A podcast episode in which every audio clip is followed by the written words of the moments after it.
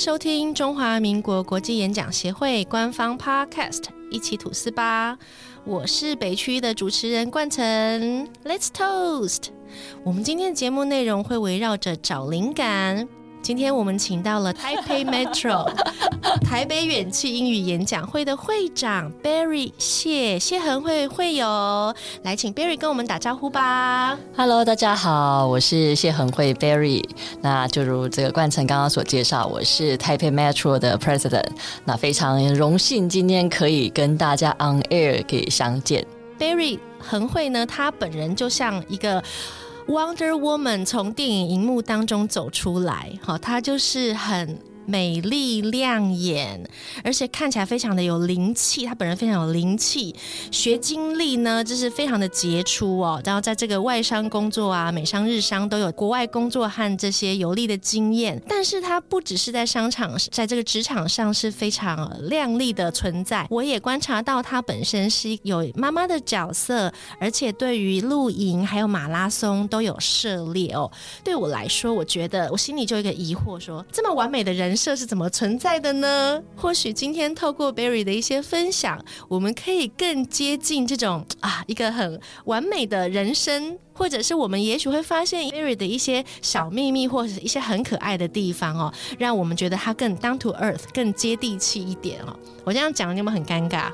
嗯，等一下大家会破灭，不过先让大家维持这个幻想好了。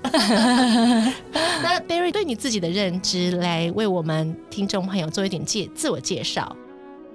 我自己的那个背景其实大多是呃在求学阶段，其实就是比较呃明智未开，所以大概就是说老师说要做什么我就做什么，有点傻傻的，就是呃蛮认份的，就是把该做事做好，但是又有一点这个小小的反骨，就是包括说。硬逼我去做，我就会做的不三不四。譬如说，高中时期，我几乎是学校的迟到大王。那每一天呢，就是在大家唱国歌的时候，我就站在门口罚站，因为不能不能移动嘛，对，唱国歌不能移动，那也还不也还没有到教室里面去。但是呢，很奇妙的是，有到那个高三就已经没有朝会嘛，就停课了。那个从那个那天开始，我还是要到学校去看看书。可是呢，从那一天开始，我大概不到七点钟就到学校去了。非常神奇，所以就是一个就是有人逼就不想就会摆烂，那没有人逼反而就是如果自己喜欢就会去做。呃，现在这个年近中年，四十多哦，几我们左右，四十左右，对，四十出头，那就开始追寻一些这人人生。过去可能被压抑没有追求的，譬如说现在有的小孩，小孩喜欢活蹦乱跳啊，然后我们要带他出去这个释放压力呀，不是释放压力，释放精力呀，所以就开始有露营。那因为我帮小孩报了三铁的活动，那我就觉得说，哎，自己应该先当榜样，所以呢，我就先自己去参加了这个呃马拉松，那以及开始练游泳，一切一切呢，其实就是为了做小孩的这个 role model。所以这是总结，我觉得到现在这个阶段，妈力爆发的一个时期。哦，所以不只是不只是刚刚描述的这个 Wonder Woman 哈，还是 Wonder Mother。Wonder Mother，呃，Woman Power 已经转变成 Mother Power，对不对？那谢谢 Barry 也对自己的一些描述和一些 intro。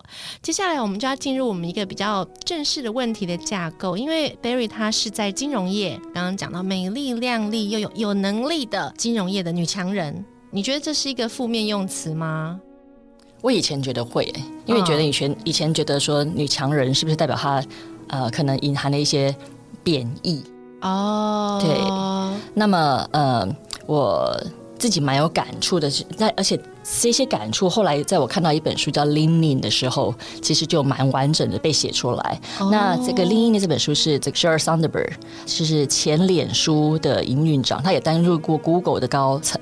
那他把一些高阶主管的这个心力写出来，这样子。嗯嗯，那在其中，通常女生会被说很强势，但是你很少会听到说很强势的男生。嗯嗯，你会说嗯，哎、你会听过霸道总裁，好像是一个很不错的形容词，那个帅帅的、啊，那很有能力的一个形象就浮出来。嗯但是，一旦被说女强人，哎，这个女人很强势，嗯通常不是什么好的意思。我懂了，这其实是一个父权架构的眼光解读。当女生有能力，而且变成是其他人要听她的时候，就被描述成是强势的强人。可是当这个角色是男性的时候，大家却非常自然而然的认为说，男性的强势是理所当然的啊。对，有有有一些这样子，但是很多时候呢，我觉得呃，不得不说，我觉得女人的互相的嫉妒心其实也是蛮蛮强的。呃，我听过最严苛的这个批评，反而是来自一位女性，然后她批评另外另外一位女性高层呢，就说：“哎呀，可是她反正长得也不甜美。”我就想说，哎，这工作人员跟甜美是有什么关系呢？但是就觉得别人说，哎，一个成功的女性，嗯，不止能力要好，嗯，然后。社会关系要好，要大家都喜欢她，还要长得年轻漂亮。我觉得这个实在是要求非常多。哎，的确，女性在职场上，我认为被赋予更多的角色期待。尤其是假设啦，今天女性因为在职场上表现亮眼，也许家庭的照顾方面就不如一般对女性期待的这个付出的比例，那人们就会说，哦，她都把她的时间投资在工作上，她忽略了她的家庭之类的这样的描述。对，但是我觉得这个点其实可能也是女性要学习。譬如说，我们看看到看呃，老公或前夫躺在那边什么都不做，我们想说，哎，你怎么可以这样？嗯，那。不如我们就反过来说，为什么我们不可以这样？小孩一餐不吃会死吗？也不会，对不对？小孩不去补习，难道就会变成智障吗？也不会。我们有时候要自己放开，放过自己，放过自己，对他们是会 OK 的。哎，这很重要。这对妈妈们来说，哈，我觉我先放过自己这一关，你才会放过你的家人。对对对，小孩偶尔吃几餐麦当劳是不会怎么样的。我也是这样，而且可能我现在当卧佛，后来想说，好，我也来当当看卧佛。对。当卧佛看小孩，哎，这其实也蛮舒服的。对，大家一起来摆烂，然后衣服，哎，谁看不过就去收啊。好，那我们来切入。我想请问 Barry，就是说啊，因为您在金融业的工作。可否一个简单明了的方式介绍你的工作呢？因为我们的这个听众会友当中也有比较多的这个职场的新鲜人，或者是也是在金融业就职的会友们。我是大概两千年的时候大学毕业，那也是呃。财经管理方面的管理学院毕业，这么说。那我自己在那个时候非常喜欢财经方面，我一直觉得说，哎呀，那以后我就可以教人家理财呀，然后让穷人脱贫啊，这样可以造福好多好多人。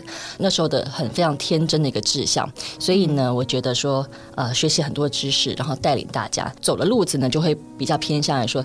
财富管理这一块，从最开始银行，然后帮呃所谓的 VIP 客户做理财，然后那个时候有非常多的开发的过程。我我从大学时期到后来职场，我越来越发现说，对我来说好像蛮适合跟人沟通，而且。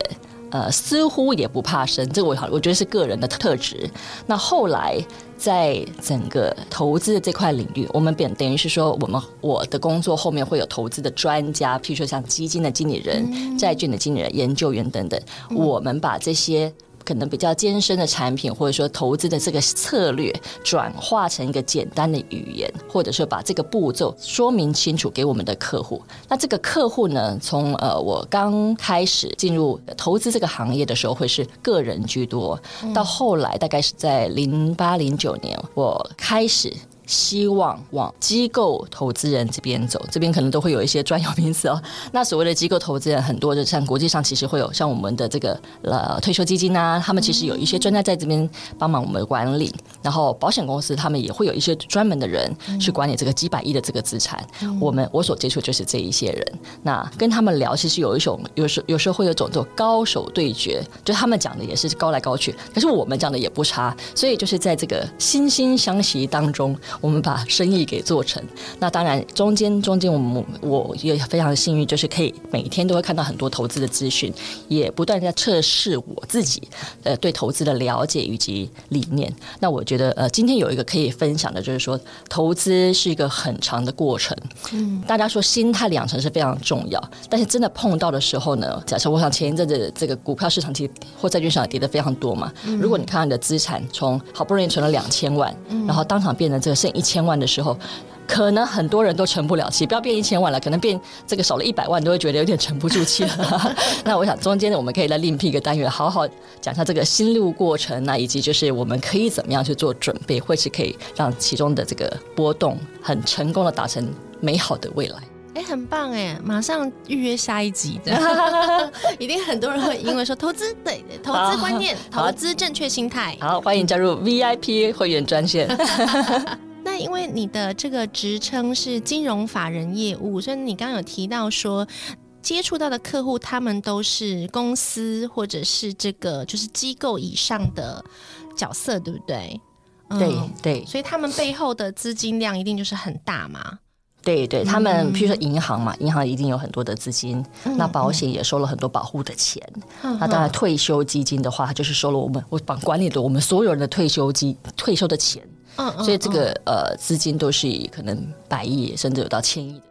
那以台湾为例的话，我们的退休的钱通通都是到劳动部，嗯，劳动基金运用局，它里面那我我们这个年代肯定都是新制了。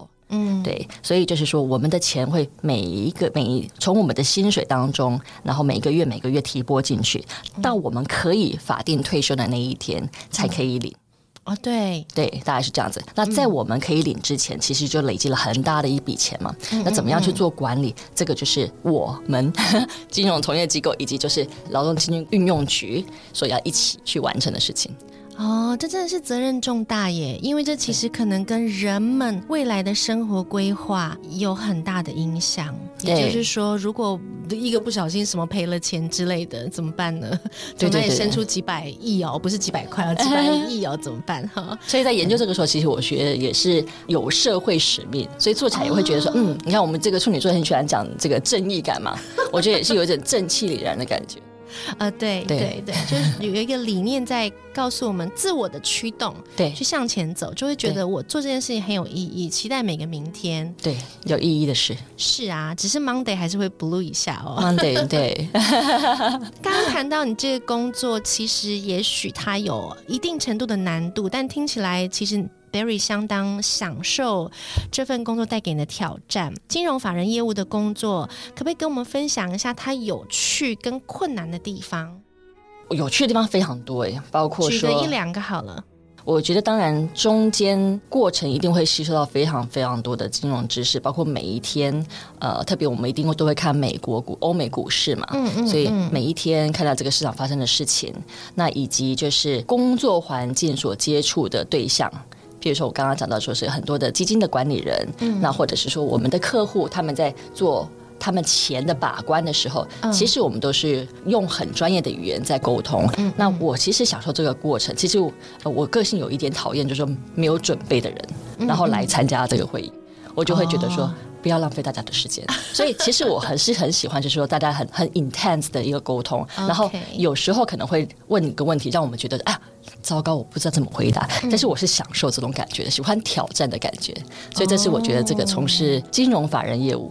特别特别 enjoy 的地方，然后每天都会有新的知识，当然也有我们可以贡献的地方，就是哎，我懂的，别人刚好不晓得，那我这个时候就可以分享我我所知道的事情，这是我第一个觉得呃非常非常享受，到目前还是很享受，而且我觉得这个学到东西是可以，即使我退休以后，都还是可以当做我自己的一个资产。嗯，那另外一块 enjoy 的是说，呃，在金融业，大家可以想想象一下，就是那个华尔街的。纸醉金迷的这个感觉哦，那我们虽然是不到这个程度呢，但是我觉得呃，西装笔挺啊，嗯嗯然后呃，这个我们讲说有时候也会参加一些企业的慈善晚会啦，嗯嗯，或者是说我们在拜访外国客户的时候做 road show 啦，那这些过程当中呢，然后不同的文化，那以及就是学习在在那个商业的一个社交氛围当中的一些。人与人之间的互动，这我也是觉得是非常喜欢的。包括说，我们讲应对进退。那换成商业，特别是说我们刚刚讲，我想跟 Toastmaster 有关，可能还是在于说啊，假设我们以一个台湾人国语国语 speaking speaker 的这个身份，然后到了国际场上，哪些礼仪又是我们应该注意？那哪一些的 language 又是我们应该使用？我觉得这个其实也是让我觉得非常的 fascinating。刚刚有讲到一个词 road show 是吗？road show 对，呃，可以解释一下那是啊，可以可以，就是我跟我的同事我们。带领着公司的产品到不同的点，那可能是不同的城市，或是不同的公司这边去做介绍。嗯，那这个简而言之就是一个 road show 的过程。哦，对，road 然后加上 show 这样子。哦，road show，台湾可能会叫路演，这样有点难理解。对，讲到这样子的工作方式是都是去国外吗？七年前是在香港代表一个美国公司，那他就会是反过来，我到台湾做路演。所以不一定是到国外。哦，了解，呵呵呵，就看是你代表的公司，对对，跟身份。是的，哇，那刚刚提到的是有趣的部分哦。其实我你刚刚在描述一些很多的场合，那种商业的场合进退应对，我真的脑海里的画面的确就是有点像电影，或者比如说华尔街什么的那那样子的那种商业宴会场合。所以你们自己也的确要，比如说要穿晚宴服吗？有些场合是要的，我我也是参加一个是呃我的同事，但是非常资深的，其实也是我非常敬佩的一位女性。嗯，那呃她的家庭背景是非常困苦的，所以她是受到奖学金，到大学时期的时候到瑞士去求学，回来的时候也是工作表现非常非常好。后来她跟她的先生就成立一个慈善基金会，嗯，每一年都会办一个 gala，嗯，那在那边当然就是大家说穿的像你刚刚讲的 晚礼服，但是她的背后的这个动机是希望。募款给，特别是当地是中国的小朋友，一些比较穷苦的小朋友，有一个教育的基金。哦，也是非常有意义。对对，真的觉得在现代来说，以教育的方式去翻转原来的一些背景或者是限制，的确还是很多人可以取得类似像 second chance in their lives，对不对？因为可能 the first chance 是你投胎到谁家嘛，对，那 second chance 就是教育机会。对对对。因为 Barry 提到说，你大学毕业就开始投身在这个金融业，而且你待过外商啊，日商、美商都有。对，日商、美商。当时对，像你很多年前可能都还年轻单身，那你又在待外商，你可能常常要这样飞来飞去。你出差对你来说会不会有什么限制，会有什么困难？因为艳遇太多了，有点烦恼这样子。不至于是困扰，但是我被问的一个困扰的问题，我觉得年轻的时候，尤其是未婚嘛，其实就是年轻的时候孤家寡人，其实没有关系，想要什么时候飞，想要工作到几点都没有问题。到了，特别是结婚有小孩子之后，我个人其实工作还是可以照旧。但是有一次我在转换工作的时候，然后被问到一个问题，说你出差会不会有问题？这个时候呢，是我第一次觉得很惊讶。嗯嗯，惊讶的不是我做不到，而是你怎么有胆问我这个问题？我回家之后就跟我先生说：“你有被问过说你出差有问题吗？”我先生说：“从来没有过。”对，因为是女性才会被问。对，因为我是女性，而且有了小孩了。所以你当下是觉得很不舒服的吗？我当下仍然保持优雅而不失礼貌的回答了这个问题，但是我心里 always 就是果然，果然呐。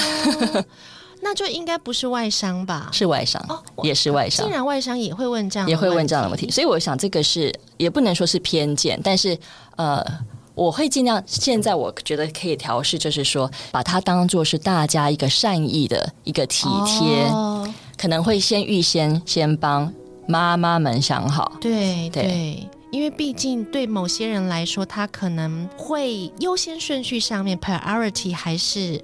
孩子或是家人之类的吧，可能或可能不是，但是至少表达是表达的出是呃你同事的或是你 interview 你的人他的一个善意，他先为你着想。我是目前这样子告诉我自己。那我想我们自己被问的人是可以怎么样调试，也就是不让这个问题到心里去，不要觉得说啊，第这个怎么会问我这个问题？他是不是觉得我怎样怎又怎样？就单纯把它当成是个关心，然后说谢谢你，完全没有问题。你会要什么样的出差呢？你可以告诉我告诉我一下你们公司的这个出差计划，我来试试看我可不可以 accommodate。哇，这是一个非常重要在面试上的环节耶，尤其是对于也许就是即将要踏入婚姻，那甚至是有孩子的。女性们，那您刚刚的回答也实在是太棒了，我会把特别把这一段就是放大加音效的。对对对，我们也可以再另辟一个时段，就是说面试的时候应该怎么回答问题。但是我据说呢，这种这种这个面试宝典在外面可以卖很高的价钱，我们就变成那个我们 Toastmaster VIP 专属的 Podcast，好不好？VIP 抖内专线在这里。好啊，真的蛮有趣的哦。那我们再来看看你现今你的职涯，大概也是有算一下十，这样就会推算出年纪，快二十年了，快二十年的职涯。这个生涯当中，你认为最重要的两个能力，让你可以走到现在，或者是说带这个能力让你化险为夷，可以跟我们分享一下吗？两种能力。我想第一就是不断求知、不断进步，这个是每一个人都要学习，活到老学到老，这个是现代人必须要具备的一个能力。那当然，其他可以衍生出来，包括自学，然后还有就是愿意学。很很多的这个能力。嗯，第二个我觉得特别要说的，特别是女性在职场上面，我想要讲的是 never give up，因为一旦有了断层，其实我觉得对男性来讲，其实男性也不是。比较轻松，对男性来讲，其实都有养家活口。女性有时候可能就会觉得说，哎，那我步入家庭，呢因为这个家庭的关系，我好像可以顺理成章的这个退下来，或是把我的工作的 intensity 降低一些。没有人会觉得说你不对，嗯。但是呢，男性如果讲出这个话，可能就会被说，哎呀，那个吃软饭的啊，不不求进取啊，什么什么的。所以我觉得男性也是有这个压力。那对女性来说，all in all 啦，我是觉得。还是要有一个自己的重心，不是说就是全职妈妈，或者是说怎么样是不好的。我想完全就是我一直找自己的性格，然后去做取舍。一旦选择选择，不要因为小小的挫折，比如说啊，我老板机车，我要我要，我要 never give never give up。因为一旦就是找了借口之后再回去，就等于说还要在 same level，嗯，去打混战一段时间，你才有机会再往上走。那有时候我觉得职场是看经验，也看能力，所以两个东西都是要具备。只有能力，但是没有这个经验去做一个证据证明的话，其实也很难让外界的人可以很客观的作为一个 promotion 的一个依据。Never give up。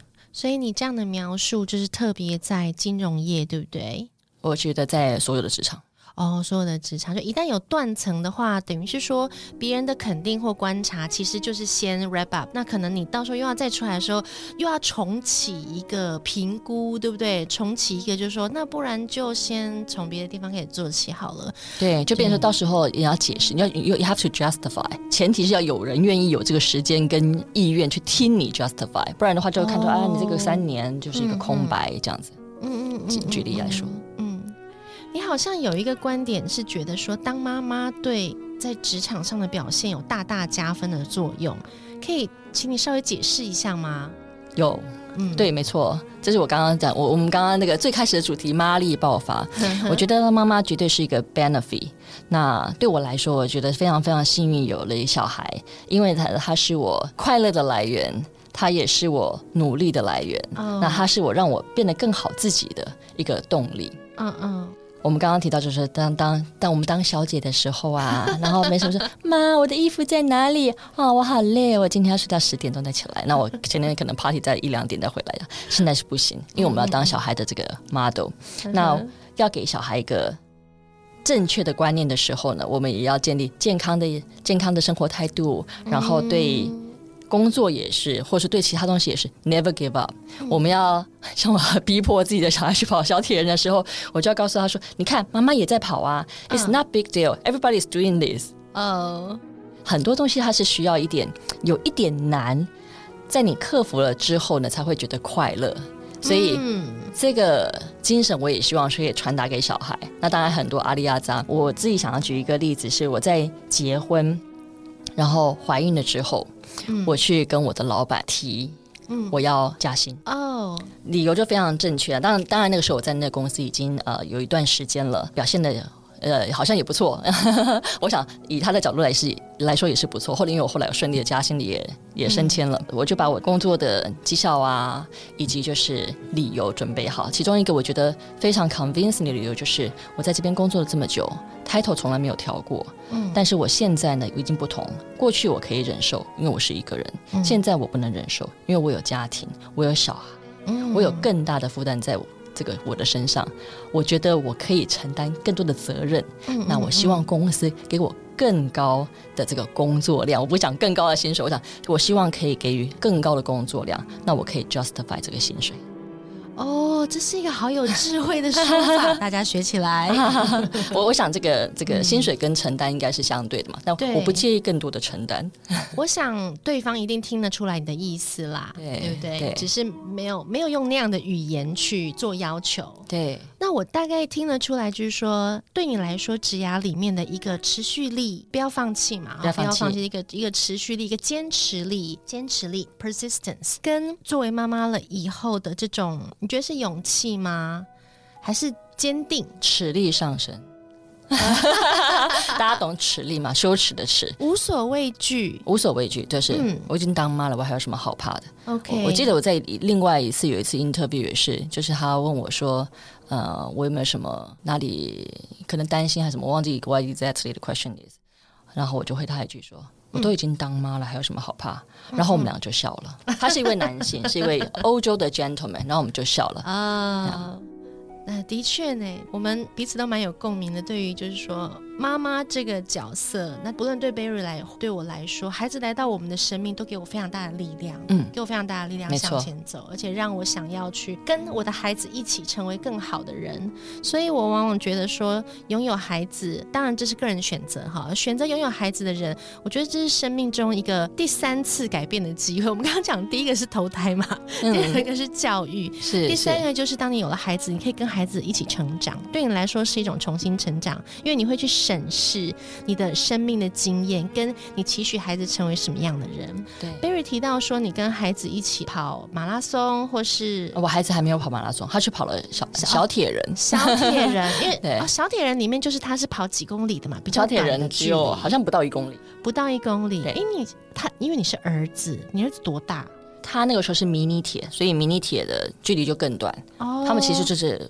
呃，游泳、脚踏车跟跑步都是浅尝即止，不像大人，大人就真的有还很非常超，有两百多公里的。对，所以对于小小孩来说，迷你铁，然后到再到小学阶段就是小铁人，对不对？对，因为我侄女也有去参加了。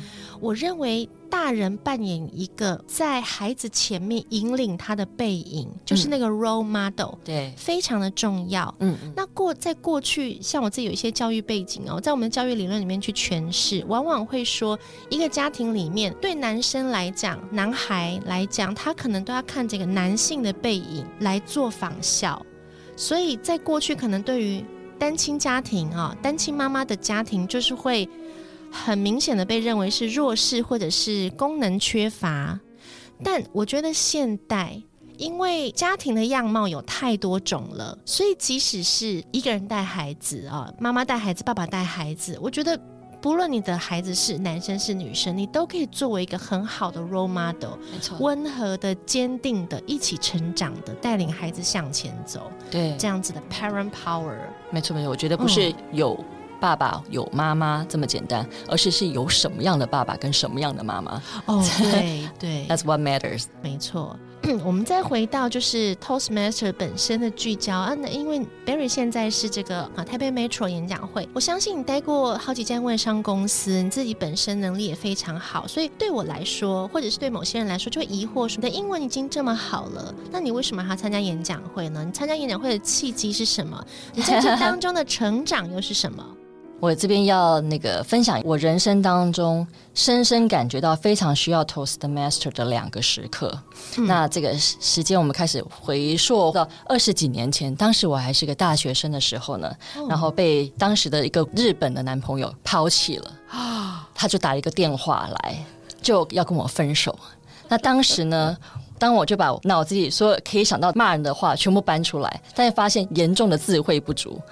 我还记得当时的场景是在大学的这个女生宿舍里面，它是一个这种么字形，所以有个中中间会有一个像天井一样的的一个地方，整个天井就回荡着我在骂那个男生，那用非常简单的几个字会不断的重复着。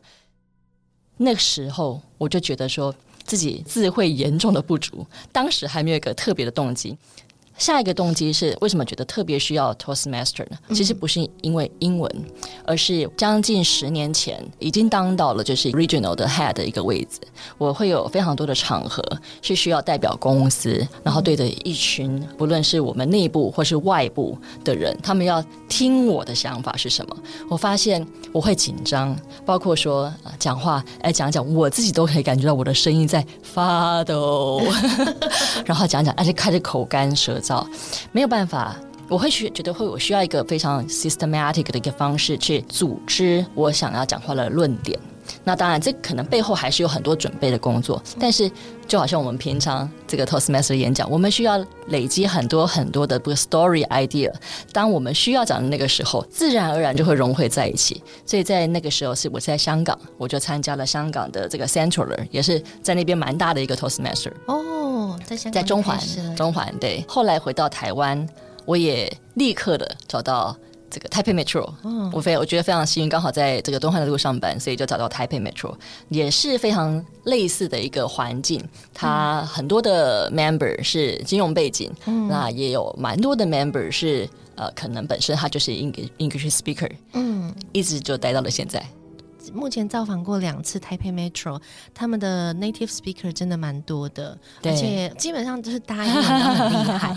我在那边可以听听到很多不同背景跟不同主题的，呃，算是蛮深入，嗯，深入的分享跟知识。很多的 information，我觉得蛮棒。因为那个 average 成员的年纪比较大，所以我们就有很多的人生经历可以跟大家分享。没错，真的每一个演讲都非常的 informative 跟 inspiring。台北 Metro 的优点是，我们的聚会时间是在中午，大概十二点五分或十二点十五分，就是说 delay 一下开始，然后一定非常精准，在一点半的时候结束。对，非常适合像我们这种妈妈族群呢，没有办法留下来，这个在晚上跟大家 hang out 啊，这个回去还要盯小孩功课等等，我觉得非常适合大家在中午的时候想要非常有效率提升自己。对，欢迎来到台北 Metro。台北 Metro 是在通化街跟基隆路。中间的一个区块嘛，哎，现在疫情期间我们还不能到远期。一般来讲，我们都会是在远期里面的办公室，因为呃，台北 Metro 最开始是远东集团 sponsor，哦，但是现在不是，现在现在还是有 sponsor，但是是 open for public。哦，难怪，我想说，哎，你们用一个很有气氛的一个小咖啡馆，然后里面的空间也很精致、很温柔、柔和，只是说未来的话还是会回到。台北远气里面去等等疫情结束，因为他们现在大楼还是在管制。姐讲到这个台北 Metro 的例会时间是呃礼拜四的中午哈，对，每个第二跟第四个礼拜四的中午，第二跟第四个礼拜四的中午差不多，反正十二点到啦，十二点到一点半，非常的精准。早到早有效率，嗯，准时结束。那很欢迎附近的职场人士或者是妈妈们啊，所有人都欢迎。对，所有人都欢迎。Open to the public. Open to the public. 听到 Barry 分享说，他后来在第二个契机的时候，我心里就在想说，所以现在我看到 Barry 常常讲话是闪闪发光的，非常有自信，非常口若悬河的。但是你也曾经有那种 对词穷尿遁，不想跟人家多讲话那样子的过程。对对对，不要看我，不要走过来。我觉得 我觉得好有好有好有启发性。有有，我觉得每个人一定有经过这种就是自我认同不是很明确的时候。呃，其实不瞒你说，就是呃，我我大学毕业的那个时候，算是从不错的大学毕业，但是在毕业那刹那，就我好平凡，全世界跟我一样的人有那么多哦，我在这个世界上，我有我的用处吗？Where is my place？连你。我我觉得出来，可能可能每一个人，所以大毕业出来也会这样的站在人生的十字路口，觉得说我该往哪走哦。所以我想，我们每一个人可能在人生的不同阶段，譬如说，我们可能在生完小孩，看到我们松松的肚皮的时候，想说，以后我们会不会再也找不到人爱我们了？但是我觉得一切都是自己要先爱自己，哦实力上升之后呢，不要管别人的想法。嗯那一旦我们把自己弄得闪闪发光的时候，自然就有人看到我们了。那这我要激励一下大家，虽然我的体重比我这二十几岁的时候重了 十几公斤，我现在也一样有松松的肚皮，但是还是很多人爱我，所以大家对自己有自信，至少上围也嗯一起变大。就是保持你的优点，对然后找到自己热爱的事情。当你在做着你热爱的事情的时候，你就会闪闪发光。没错，没错，嗯完全认同。是啊，所以我今天非常的开心，终于能够一探 Barry 的人生跟 这些生活和职雅的神秘面纱哈。聊天的时候说我会破灭，没有诶，我没有破灭，我还是觉得啊，你果然就像我心中的女神一样。哦对，有一个你总是有高低起伏，那经历了挫折或者是很多的困难的时候，想办法去克服，跟继续的向前走，所以你才会是我心中的标杆。那 Barry 还开玩笑说，他觉得我们是很 很类似的人，那我是觉得说没有没有，我是那个标配版，然后 Barry 是豪华配、哦豪华装哦装备，少来豪华版豪华版。那我们时间也差不多了，今天非常谢谢台北 Metro 台北远亲语演讲会的会长 Barry 谢谢恒会会友的分享。希望今天我们很多的分享与聊天当中呢，能够带给我们的会友还有听众朋友更多的感动跟启发。中华民国国际演讲协会官方 Podcast。Let's Toast，一起吐司吧。的北区主持人冠城，希望我们今天的找灵感特辑呢，带给我们的听众朋友有一种刚柔并济的感动和启发，也能够让你们每一个人都鼓起勇气，找到一个属于你的场域，并且在你的诸多角色当中呢，努力的去发光发热，就是 never give up，及给自己勇气，还是多多收听我们的节目哈，follow every episode from Let's Toast。谢谢您的收听，那 Barry 也跟我们的听众朋友拜拜喽，拜拜，Last Toast。下次再见，拜拜。